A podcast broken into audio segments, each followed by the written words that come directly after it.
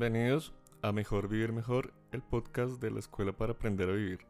Nuestro programa de hoy va a ser sobre el sentido de vida. Para ello nos acompaña Natalie Goldschmidt. Hola Natalie, ¿cómo estás? Hola Eduardo, ¿cómo estás? Bienvenida de nuevo. Muchísimas gracias, yo feliz de estar acá otra vez. Los acompañamos además, como siempre, Inés Elvira Carvajalino Arevalo, directora de la Escuela para Aprender a Vivir, y yo, Eduardo Ortegón. Hola Inés. Hola Eduardo y hola a todos nuestros oyentes. Hoy estoy muy contenta de tener a Natalie de nuevo con nosotros. Les recordamos que ella es psicóloga eh, especializada en logoterapia y que la logoterapia es precisamente ese sentido de vida. Entonces hoy Natalie nos va a hablar sobre este tema que yo considero tan importante para todo ser humano, ¿no? Entonces bienvenida Natalie. Gracias Inés Elvira. Bueno, nos alegra mucho tenerte con nosotros. Inés, ¿por qué se te ocurrió el programa de hoy? Pues porque es que yo veo que a la gente, especialmente cuando les pasa algo fuerte en la vida, ellos como que pierden el sentido de vida, si hay una pérdida, si llegan a una edad X en donde ya no pueden trabajar o, o sí, ya no son aptos para el trabajo o una depresión muy fuerte, cualquier cosa hace que las personas pierdan como su sentido de vida. Y me ha interesado muchísimo que ya que Natalie es experta en el tema nos ayude, porque es que yo creo que hay mucha gente necesitada de esta información que le ayude a estructurar nuevamente su razón de ser en algo pues que sea sólido. ¿no? Sí. Natalie, tú nos decías ahorita, por fuera de micrófonos, que no es sentido de vida, sino sentido en la vida. ¿Cómo es eso? Sí, lo que pasa es que cuando hablamos de sentido de vida, normalmente lo asociamos a como la misión que tenemos nosotros en la vida. Y eso es, es muy grande. O sea, eso, eso se lo podemos dejar eh, a Dios, al universo, a, a una fuente mucho más grande. Cuando hablamos de sentido en la vida, uh -huh. hablamos del sentido del momento. Y cada momento de nuestras vidas tiene un sentido distinto, dependiendo de lo que estemos viviendo, dependiendo de por lo que estemos pasando, depende de muchísimas cosas. Y casi que la suma de todos los sentidos del momento, pues nos hacen entender cuál es como nuestro aprendizaje general en la vida, o nuestro aprendizaje grande en la vida, que al final puede llegar siendo el sentido de nuestra vida. Okay. Entonces tú nos decías que había, bueno, el sentido de vida, el sentido de la vida y el sentido en la vida. En la vida. ¿Y qué diferencia hay? El sentido en la vida es el sentido en los diferentes momentos en la vida. Ajá, el, el sentido otro? de la vida es la suma de todos los sentidos del momento que hacen el sentido de la vida, que es la como la misión o el aprendizaje grande principal que vinimos a hacer. Ok, porque para mí, por ejemplo, el sentido de mi vida, yo me lo he creado, me lo he inventado, me lo invento cada día. Y yo le he encontrado el sentido a hacer algo que me haga feliz y que me haga sentir útil y realizada en cada momento. Entonces yo me invento distintas cosas que me llevan al cumplimiento de ese objetivo. ¿Tiene algo de relación con lo que tú nos vas a contar o es distinto?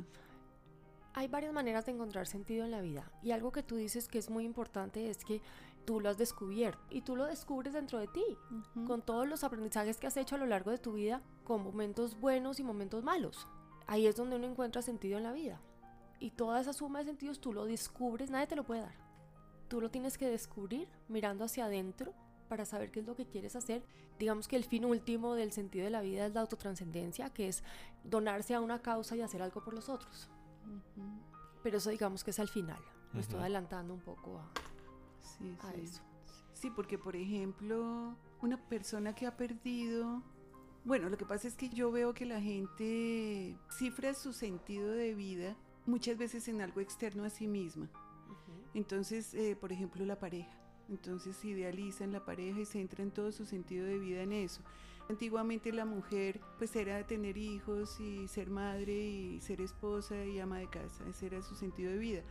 Se perdió, por ejemplo, el trabajo que era lo que le daba sentido de vida a esa persona o algo que era importantísimo para esa persona y se pierde. Es como si la vida se le derrumbara. Y entonces, ¿cómo hace una persona en esas condiciones para encontrar el sentido de la vida? Ok, voy a dividir la respuesta en dos. Ok. Ok, porque por un lado tú hablas de de esas personas que tienen como si fuera un solo sentido en la vida. La pareja, el trabajo, los hijos, solo una cosa. Entonces ahí estamos hablando de un sistema de sentido de vida piramidal, donde hay en la cima una sola cosa que hay sentido y abajo hay otras que no tienen tanta importancia seguramente. Entonces, por supuesto, cuando esa parte que está arriba, ese sentido que está arriba se derrumba, se pierde, te quedas sin piso. Exacto, sí. ¿Ok?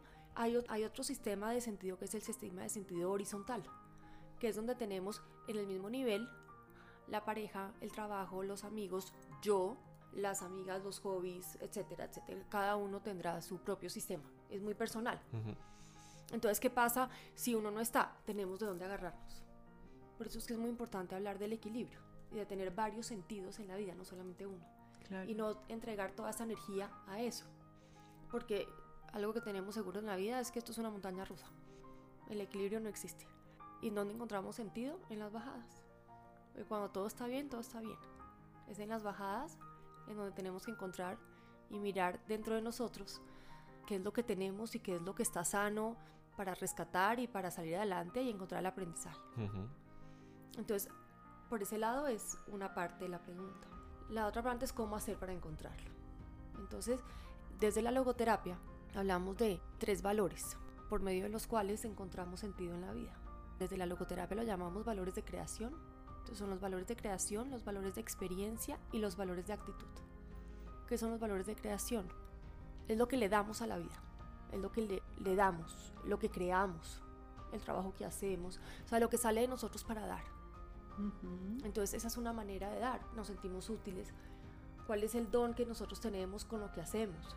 Sin importar la profesión que tengamos, así sea una profesión, digamos, profesional, valga la redundancia, o que seamos mamás, amas de casa, independientemente de lo que seamos o de lo que ejercemos, tenemos un don especial para hacerlo. Claro. ¿Qué nos hace especial y qué nos hace únicos para poder dar? Entonces ahí encontramos los valores de creación y cada uno tiene el de cada uno. Claro. Los otros valores son los valores de experiencia, que son que es lo que recibimos del mundo, que se traduce en el amor. Y no tiene que ser el amor como la relación de pareja, la relación que también, pero es em, una sonrisa, un abrazo, una mirada en detalles. Sí, las pequeñas cositas van alimentando el alma. Yo a muchos pacientes míos les digo, vayan y sonríale al cajero del supermercado y mire a ver qué pasa. El cajero del supermercado le sonríe de vuelta. ¿Qué siente usted cuando recibe esa sonrisa de esa persona? Está dando y recibiendo. ¿ok? Entonces, al recibir también. Y desafortunadamente, y mucho lo que yo me he dado cuenta es que la mayoría de personas no saben recibir. Uy, sí, es dificilísimo. Yo llevo como 30 años conscientemente tratando de aprender a recibir porque es tan fácil dar, ¿no? Pero recibir, es tan difícil. Y, eso tiene un trasfondo, ¿no? No, no nos sentimos merecedores. Nos, nos, ¿Sabes qué también? Nos han educado en que pensar en nosotros es egoísta. Es egoísta. Sí, tremendo. Y no es egoísta, es justo y mm, necesario. Claro. Porque es que si no pensamos en nosotros, pues ¿qué le vamos a dar al otro? Claro, claro. Si damos y damos y damos y damos, pues nos vamos a secar. Hay un momento en que ya no hay nada acá adentro. Sí, sí. ¿no? Entonces le dicen a uno, usted tiene que dar sin recibir nada a cambio. Mm, pues no es que si yo te doy una manzana, tú me tienes que devolver la manzana. O sea, no es como tan exacto pero sí tienes que recibir y sí tienes que permitirte recibir porque, porque así funciona el equilibrio. Claro. El equilibrio del mundo de las relaciones es dar y recibir y en la medida en que tú recibes del otro, pues le estás permitiendo al otro dar. Si tú no lo recibes, no le estás permitiendo al otro dar tampoco. Claro. Y cuando uno empieza a darse la posibilidad y la oportunidad de recibir, da sentido, se siente uno querido, y correspondido, porque es la forma de que haya ese equilibrio del que tú hablas. O sea, si no habría un desbalance total, una sola persona dando y la otra recibiendo y no, no hay contrapartida. Exactamente. eso está muy bien. Y el otro valor es el valor de actitud, que es la actitud que uno toma frente a unas situaciones o que puede cambiar o que no puede cambiar. Entonces ahí hablamos de sufrimiento con sentido o sufrimiento sin sentido. Víctor Frankl, la logoterapia, eh, hablan mucho del sufrimiento, del sentido del sufrimiento y cómo ese sufrimiento nos sirve como aprendizaje para crecer y para ser la mejor versión de nosotros mismos. ¿Y cómo lo explica él? Él Mm. habla de que hay sufrimiento con sentido o sin sentido. Entonces, él habla que hay una situación, va a tratar como de dibujarlo acá en palabras. Hay una situación. De la situación, digamos que salen unas flechitas. ¿Se puede cambiar o no se puede cambiar? Entonces, si se puede cambiar, ¿qué vas a hacer? Eso va a ser un sufrimiento innecesario o con sentido. Por ejemplo, no estás feliz en el, co- en el- en el trabajo en el que estás. ¿Ok? Entonces, ¿puedes cambiar la situación? Pues sí. Pues sí, si Pues to- toma la decisión. Claro. Pero entonces, ¿qué es lo que pasa? Puedes tomar la decisión de irte o quedarte. Porque pues somos libres de tomar las decisiones que queramos tomar. Entonces, ¿qué pasa si te quedas? Vas a sufrir mucho. Si te vas o si te quedas, vas a sufrir. de todas formas. ¿Ok? O en un matrimonio. Pero Sí, sí, dejémoslo en el trabajo. Bueno, ¿Ok? Si te quedas, vas a sufrir. Y a largo plazo, ¿qué va a pasar? Vas a seguir sufriendo. Te vas a quedar ahí. No va a pasar absolutamente nada. un estancamiento. Ok.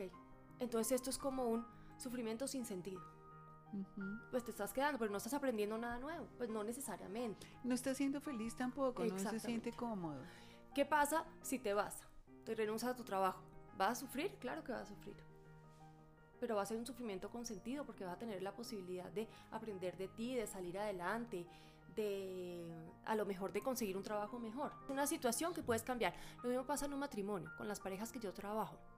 O incluso con, con- con los pacientes a nivel individual que trabajo que vienen por crisis matrimoniales. Se sienten infelices en el matrimonio, además muchos de ellos son maltratados en el matrimonio, pero se quedan por, Por los hijos, Por o los por hijos, miedo, o por, por no la estar solo. eh, o por no estar solo. Sí. Entonces yo les digo, mira, ¿con qué dolor te quieres quedar? Porque es que igual vas a sufrir. ¿Te quieres quedar con el dolor de estar en un mal matrimonio, tú siendo infeliz, quejándote todo el día? ¿O prefieres quedarte con el dolor de saber que estás haciendo algo por ti? A largo Oye, plazo, ¿qué va a pasar? Entonces, me, me explico, ahí estamos hablando de sufrimiento eh, con sentido o sin sentido. Ujú. Ok, yo, yo acepto el término sufrimiento en el aspecto de que es un común denominador en la humanidad actual, actual, y hago énfasis en eso, porque mi propósito es replantear ese concepto de sufrimiento en el ser humano para que la gente empiece a dejar de sufrir.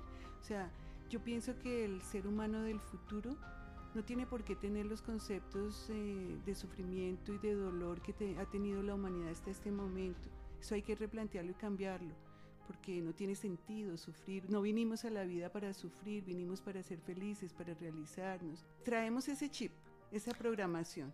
Entonces, eh, ¿cómo podríamos replantear ese sufrimiento en la exposición que tú nos estás dando como una experiencia, la, tu experiencia, o sea, reemplazar? Sí, pues yo, yo, yo difiero un poquito Ajá. ¿ok? Porque yo no veo el sufrimiento como algo malo.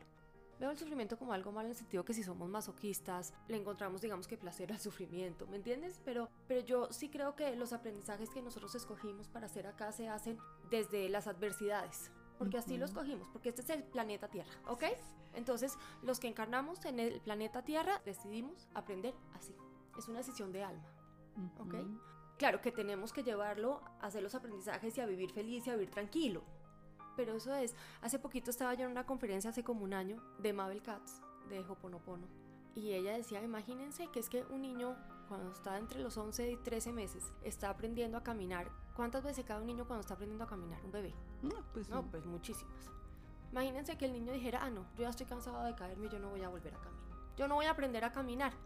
Eso es lo mismo que nos pasa a los adultos. Para bien o para mal, le queramos poner la palabra sufrimiento, le queramos poner la palabra adversidad, le queramos poner situación límite, momento difícil. Cada uno es libre de ponerle la palabra que quiera. Yo entiendo que la palabra sufrimiento es una palabra muy fuerte, pero cada uno puede poner la palabra que quiera. En la medida en que veamos eso como oportunidades de crecimiento y de aprendizaje para ser mejores personas, le encontramos el sentido al sufrimiento, o a las adversidades, o a los momentos A la difíciles. experiencia. A la experiencia, como cada uno se sienta cómodo, es válido. Sí, sí, sí. No, Víctor está- Frankel hablaba de sufrimiento, Mm. Claro. ¿ok? Pero no, es y válido. está bien, y está bien. Y lo que pasa es que yo aprovecho para hacer mis cuñas, porque es que yo estoy tratando de cambiar el nivel de conciencia de las personas para que empecemos a ver las cosas de una manera diferente. Entonces, por ejemplo, el niño anteriormente se caía, lloraba, la, la, mamá, ay, ¿qué te pasó? Yo no sé qué. Sí, era el drama y la tragedia. Hoy en día, ay, te caíste. Bueno, ah, levántate otra vez. Entonces es diferente para que el niño vea las cosas como algo natural, parte de un proceso natural que no necesita darle mayor importancia ni connotación. Sí, yo, yo ahora que estás diciendo eso, yo lo veo también como que es que, digamos que voy a seguir hablando del sufrimiento por términos de logoterapia. No, y que son términos que el ser humano utiliza en su diario vivir. Eh, pero no ver el sufrimiento como una tragedia. Sí, exactamente. Entonces, lo, el ejemplo que tú das, el niño que se cae, no, pero pobrecito se cayó y la mamá mm. hace un escándalo grandísimo y hace, mejor dicho, lo peor que le pudo haber pasado. No, te caíste, sí, te dolió, sí, le duele, claro que le duele. Un poquito de lo que hablábamos de emociones la vez pasada. Te dolió, claro que te, pues, cuando uno se cae le duele, cuando uno se pega, le duele. Hagamos conciencia del dolor, existe. Y darle ese amor de consentirlo, sana que sana, y continuar. ¿Y qué pasó? Tú eres un berraco, te vas a parar y vas a volver a caminar. Claro. Y eso en todos los niveles de la vida, en todas las etapas de la vida de todos los seres humanos. Así es. Es eso. Yo estoy de acuerdo contigo en sí, eso. Sí, sí, y simplemente es para aprovechar la oportunidad de ir replanteando palabritas que utilizamos, expresiones y conceptos, y poquito a poco ir tomando las cosas de una manera diferente. Me parece súper. Bueno, y entonces ya teniendo esos tres... Me faltó hablar un poquito ah, del... Ah, termina cuando tenemos una situación en nuestras vidas que no podemos cambiar. Hablé del trabajo, del matrimonio, de una persona que no está feliz en el matrimonio, la muerte de un ser querido. Ah, eso es importante. Ok, que no, pues no hay nada que hacer, la persona fallece, no hay nada que hacer. ¿Qué actitud tomar frente a eso? ¿Cómo hacer el duelo? Cómo entender que nos toca aprender a vivir, a reinventarnos sin esa persona cuando esa persona ya no está, que son oportunidades para crecer. Al final, cuando tienes que reinventarte, cuando tienes que aprender a vivir de una manera distinta sin la otra persona, cuando tienes que hacerte cargo de tus emociones, que sigo yo con mi tema de las emociones, pues es la actitud que tomas frente a algo que no puedes cambiar. Entonces tú te puedes hacer la víctima, por supuesto, y darte por vencido. Claro, y eso es una actitud, puedes escoger tener esa actitud vas a tener un sufrimiento, vuelvo y digo, vas a tener un sufrimiento sin sentido. Claro, porque se va a echar a la pena. Y un sufrimiento necesario, o sea, necesario sin sentido. Porque igual la persona falleció, o sea, no hay nada que hacer. Sin sentido. No vas a encontrar nada ahí. Y por supuesto que va a ser un proceso mucho más largo. O puedes simplemente tomar una actitud de qué hago yo ahora con mi vida, cómo sano eso, cómo lo recuerdo, cómo recuerdo a la persona que se fue, cuál es la relación que quiero tener con la persona que se fue. Y crecer a nivel personal, a nivel espiritual, y, ser mejor persona a partir de eso. Y encontrar además que dentro de ti tienes una cantidad de potenciales y de capacidades absolutamente maravillosas que tenías dormidas, que solamente son en estos momentos que salen a la luz y que te das cuenta realmente de lo que eres capaz y de que todo lo que tienes por dentro para ser mejor persona. Claro, eso sí, importantísimo. Sobre todo que es como esa oportunidad de demostrar que somos esos guerreros espirituales que venimos aquí a aprovechar la experiencia. Sí, así es. Bueno, otro tema del que hablamos en logoterapia que a mí me encanta, que hablaba Víctor Frankl muchísimo, es de la libertad y la responsabilidad, que es una manera también de encontrar sentido en la vida. En la medida en que tú tienes, sabes que tienes la libertad para tomar las decisiones que tú quieres tomar en la vida y por lo tanto ser consecuente. Y él hablaba de la responsabilidad como la capacidad de responderle a la vida. Porque nosotros no somos las personas que le hacemos las preguntas a la vida de por qué a mí, sino para qué a mí. Y así le respondemos a la vida. La vida nos hace preguntas y nosotros le respondemos. Y le respondemos por medio de nuestras acciones y por medio de nuestro crecimiento y por medio de encontrar sentido y entender el para qué de las situaciones de la vida. Pero eso no es común en el ser humano, o sea, para lograr eso que tú estás proponiendo se requiere un nivel de conciencia pues donde la persona primero quiera enfrentar eh, la situación y aceptarla, asumirla y salir de ella, pues adelante, ¿no? resolverla. Y pues no es fácil para el ser humano eso. Entonces, ¿cuál es el camino para poder lograr vencer esos obstáculos tan grandes? Porque es que... Mira, yo pienso que como tú lo dices y es importante, es por supuesto un grado de conciencia y es un querer hacerlo y valorarse uno, amarse. Claro. Es que eh, yo no sé qué pasa, yo sigo, sigo insistiendo en que en el mundo hay muchísimo dolor y sufrimiento, ¿sí? Y, y que la mayoría de la gente como que lo acepta y se resigna porque piensa que ese es el, el sentido de la vida cuando no, yo creo que esa es la piscina en la que vinimos a aprender a nadar y pues esas son las aguas turbulentas, ¿sí? Mira, cuando la vida te pone tantas veces la misma lección, al final no te queda de otra que hacer conciencia. Sí, sí, pero a, a- a qué precio, ¿no? A precio de Y caerte y levantarte varias Ujú. veces. Tremendo. Sí. Sí, ese es el camino que el 99.9% de la humanidad ha recorrido. Y estamos entrando como en esta nueva etapa de hacerlo más sencillo, más rápido y menos doloroso. Yo también siento que hemos entrado en una etapa en donde se está rescatando lo valioso y lo sano, ¿no? Entonces entramos en una época de hacer ejercicio, de comer sano, donde todo el sistema de alimentación empieza a cambiar, hay mucha más conciencia, hay mucha más conciencia sobre los aprendizajes que toca hacer, sobre empezar a ver los momentos difíciles como oportunidades. Y yo pienso que eso sí ha venido cambiando y, y- y se pega. Es Así como- contagioso, qué bueno. Sí, así como se contagia lo malo, se contagia lo bueno. Así como se contagia una mala energía de alguien que vive amargado todo el tiempo, se contagia una sonrisa. Y una persona que estar bien, bien todo el tiempo es imposible, pero sí por lo menos que tiene como la actitud y esa energía rica de las personas que, con las que nos gusta estar. Yo sí pienso que hoy en día hay mucha más conciencia. eh, y yo pienso que eso toca aprovecharlo. Claro, y es un proceso gradual de la evolución, porque pues tanto la evolución como los procesos se realizan un pasito a la vez. Así Entonces no es. se puede pretender resultados eh, exitosos eh, de un momento para otro. No, y es importante también lo que dices porque tenemos que entender que es un proceso. La vida es un proceso. La vida es un proceso. Subida de bajadas es un proceso de aprendizaje. Nos toca tener paciencia para hacer los aprendizajes porque no pasan de la noche a la mañana. Pero siempre tener la certeza de que todo tiene un sentido. Yo siempre pienso que todo tiene una razón y un propósito. Y esa convicción es la que me ayuda a salir a flote cuando estoy en situaciones muy difíciles, porque yo pienso en este equilibrio del universo. Todo tiene que tener una razón y un propósito, porque no puede estar ahí al azar. Y eso me da una confianza que me permite sobrellevar las dificultades. ¿no? Todo en la vida tiene un sentido. Sí. Todo, absolutamente todo tiene un para qué. Pero el para qué está dentro de nosotros, no afuera. Natalie, ¿puede haber gente que viva su vida hasta el final sin haber encontrado un sentido en la vida? ¿Sí? ¿Cuánta gente no conoces absolutamente víctima en la vida? No, por Todo le pasa a él. por eso te he preguntado, pero digamos desde el que los está escuchando y el sufrimiento o las situaciones difíciles generan aprendizaje, pero hay gente que definitivamente no o no interioriza eso, no logra ese nivel de conciencia y no aprende. O decide no hacerlo. ¿ok? Porque es que, acuérdate cuando yo hablaba ahorita con qué dolor te quieres quedar. Salir de esa zona de confort es doloroso. Y se necesita valor. Y se necesita, se necesita coraje. Sí.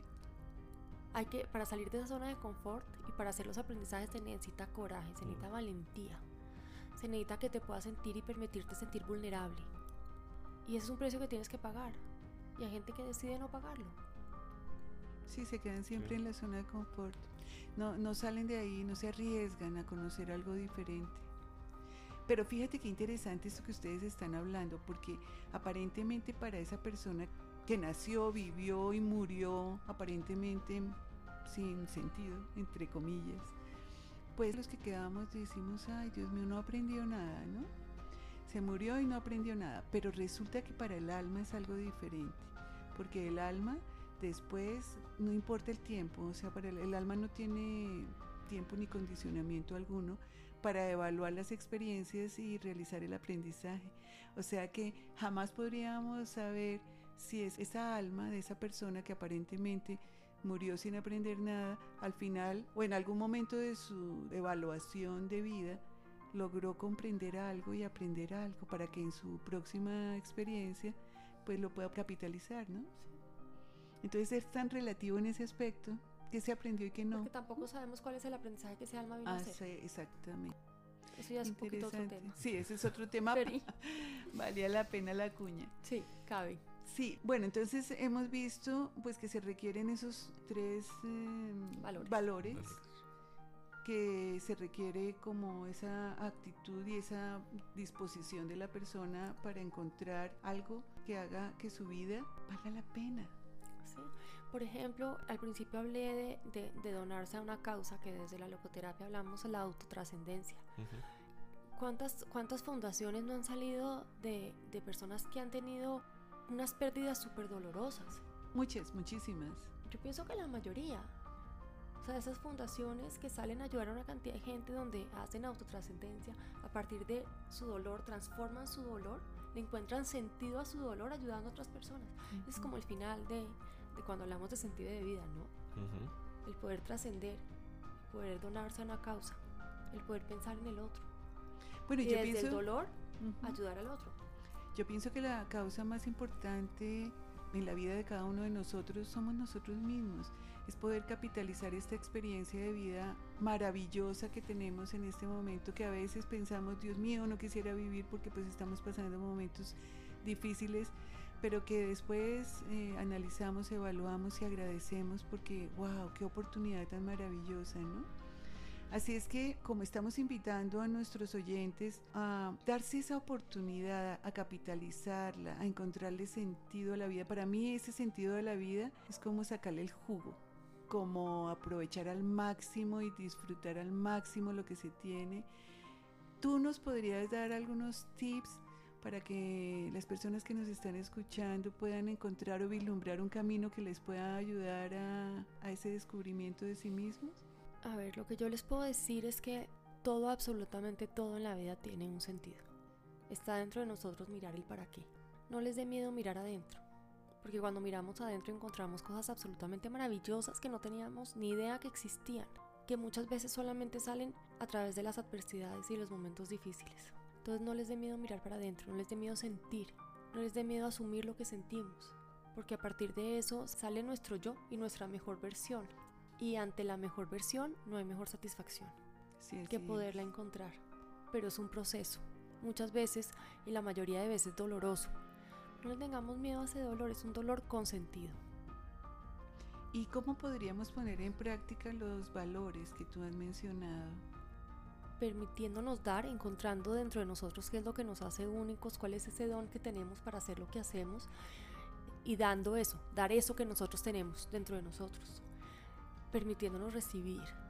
Dense la oportunidad de recibir. Es una experiencia maravillosa, llena, llena de sentido, cuando nos permitimos recibir el amor, el cariño de las otras personas. Es Claro. maravilloso, Y es que es la forma de enriquecernos mutuamente claro. en el compartir. Y ya los valores de actitud, pues de esos es, ya casi que eso es como de- en determinadas situaciones. Pero también es la actitud que nosotros tenemos hacia la vida. Es una actitud de que queremos vivirla, queremos disfrutarla, como dices tú. O es una actitud de víctima donde todo no lo hacen. Entonces, ¿por qué a mí? Y no es por qué a mí, es para qué, qué tengo yo que responderle a la vida. Esa actitud con la que vivimos la vida. Si, si comprendiéramos que esta es una experiencia única, o sea, pero comprenderlo, pues, no las palabras, sino el significado. Sí, porque pues todos sabemos que, que cada experiencia, esta experiencia es única y que es pasajera y que todo el cuento. Pero el tomar conciencia del significado que eso tiene nos permitiría como disfrutar todo más, porque si cada experiencia se tiene solo una vez, como el agua de un río que pasa por debajo de un puente, que nunca se vuelve a repetir esa misma agua, pues viviríamos como más plenamente todo, sin darle tanta importancia a todo, que dentro de cinco minutos va a ser distinto. ¿Para qué nos amargamos? Y que nosotros somos los únicos responsables y los protagonistas de nuestra vida.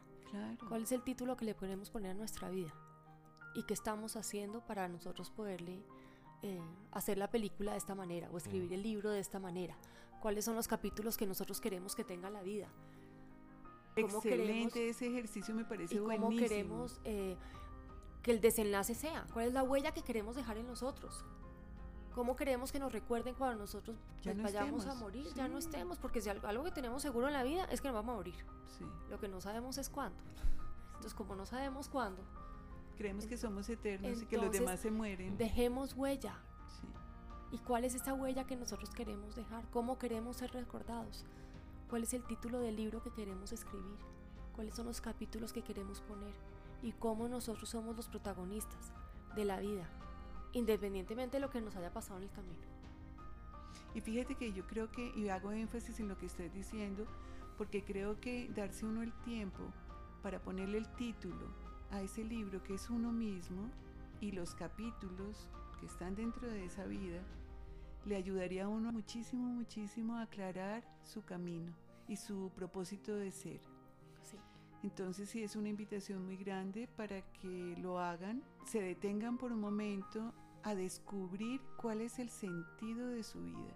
Y ese sentido está arraigado, como dice Natalie, dentro de cada uno de ustedes, de manera que solo mirar para adentro, preguntarse, ¿qué me haría feliz? O sea, ¿cómo me sentiría yo bien? ¿Qué me haría sentir útil? ¿Qué me haría sentir realizado, pleno, satisfecho? Y ahí van poquito a poco a través de la respuesta de cada una de esas preguntitas encontrándole el sentido, ¿verdad? Así es. Natalie, una pregunta. Claro, de ahorita de adultos o de adulto, si uno tiene una situación, pues puede, digamos, tener ese, ese choque y eso llevarlo a interiorización y generar ese cambio. Pero yo creería que si eso viene desde casa, desde, desde cuando uno es niño, pues podría ser como más efectivo y más rápido. ¿Cómo hace uno para inculcarle esos valores a un niño en ese sentido? Muy buena pregunta. Explicándoles o haciendo que cada experiencia que ellos tengan, por más dolorosa que sea, como desde la caída, como que se cayó, se pegó, vuélvete a parar que puedes volverte a levantar. Eh, ¿Qué fue lo bueno de que te hayas caído y que te hayas pegado con la punta de la, de la mesa? Que la próxima vez vas a saber que pasas alrededor, que no te vas a chocar cuando pelean con sus amigos en el colegio. ¿Cómo te va a hacer esto más fuerte? No viéndolo como una tragedia, sino como una oportunidad de aprendizaje. Claro. O sea, te di dos ejemplos, pero independientemente del ejemplo, es como que todo y siempre es una oportunidad de aprendizaje. Y valiosa, valiosa y positiva. O sea, en ningún momento es tragedia, en ningún momento drama, en ningún momento algo malo, no, negativo, no. Qué maravilla, o sea, te caíste, eso te da experiencia. La próxima vez vas a ser más cuidadoso, ¿sí? Entonces yo creo que eso va desarrollando la conciencia en cada quien, el poder ser más asertivo en sus decisiones. ¿Sabes también que es muy importante? Creer en nuestros hijos. Que ellos sepan que nosotros como papás creemos en ellos. Y confiamos. Que estamos orgullosos de ellos. Claro. Así se equivoquen. Importante. Pero estamos orgullosos y creemos en ellos. Cuando tú crees en el otro, el otro cree en él. Muchas de las personas que vienen a terapia, solamente con el hecho de saber que uno de terapeuta cree en ellos, esa vez es suficiente para que encuentre dentro de él todas las capacidades que tiene para salir adelante la situación que tenga, lo que tenga que trabajar. Cuando tú crees en la otra persona, haces que la otra persona crea en sí misma. Por eso te preguntaba, porque yo creo que claro, es un proceso, conocerse uno mismo, tener ese poder de transformar, pero muchas de esas cosas vienen de desde cuando es niño. 100%. O sea, es la educación. Entonces viene uno con inseguridades, con un montón de miedos, de taras, y en el momento de decidir un cambio o de afrontar un dolor o, y determinarlo, es como que... Ahí los papás tenemos una responsabilidad muy grande y es sanarnos a nosotros mismos. Porque si un papá o una mamá no está sano, no ha sanado, no le va a poder entregar eso a su hijo. Mm. Entonces siempre, hace muchos años yo vi como un quote que decía que el mejor regalo que le puede dar un papá a un hijo es sanarse a sí mismo. En la medida en que tú sanas tus heridas y haces tú mismo el proceso de saber lo que es la adversidad, de encontrar sentido, le puedes dar el ejemplo, igualmente le vas a enseñar a tu hijo a hacerlo. Porque el sentido es contagioso. No, y sobre todo que es que fíjate que eso que tú dices es tan importante porque cuando tú no has sanado, tú tienes ese dolor a flor de piel. Entonces el niño comete un error y tú le dices, bruto, animal, pero usted nunca hace nada bien, ta, ta, ta, ¿sí? En la medida en que uno va sanando, entonces uno comprende que la experiencia y la oportunidad del otro, y entonces tú le vas a enseñar al niño, mira, mejor por ahí no porque te pueden lastimar, hazlo de esta otra forma, o como le decimos nosotros a, mi nietecita, ¿no? Yo, pongamos, le estoy enseñando a que las flores, a que hay cosas que son muy delicadas, entonces ella las toca suavemente. Yo le digo suave, suave, porque es un ser vivo, suave, y ella las toca suavecito, no como de los niños que arrancan, no, ella lo hace suave y yo le digo, vamos a mandarle un besito, ¿ves? Eso es enseñarle al niño de una manera diferente a percibir el entorno, ¿sí? A percibir la mesa, el borde, la caída, es todo eso, pero para eso necesitamos conciencia a los adultos, sanar los adultos y darle la oportunidad a las nuevas generaciones de que crezcan de una manera más positiva, más saludable y más natural, sin tanta restricción, sin tanto miedo, sin tanta cohibición. Es que nos cohibían para hacer todo, era tremendo. Sí, entonces, bueno, pues acá estamos súper encantados con el tema. Esperamos tenerte por acá de nuevo. Acá estaré feliz siempre que me inviten. Entonces, pues muchas gracias Natalie por esta conversación tan agradable y por esta información que nuestros oyentes van a poder capitalizar mucho. a ustedes mil gracias. Gracias Natalie. Muy chévere, me gustó mucho. Bueno, a todos ustedes muchas gracias por escucharnos. Los invitamos a escribirnos a darnos sugerencias de temas, a que nos cuenten sus opiniones sobre el programa. Las líneas del, de la escuela están abiertas. El correo que es info arroba escuela para aprender a pues siempre está abierto para saber sus inquietudes y tener comunicación con ustedes. Por ahora los dejamos y los esperamos dentro de ocho días con otro programa de Mejor Vivir Mejor, el podcast de la Escuela para Aprender a Vivir. Sí, y pues también si tienen algún tema interesante que quieran compartir con nosotros, acuérdense que están muy bienvenidos. Así es que va un abrazo muy grande del corazón y nos escuchamos la próxima semana. Chao, chao.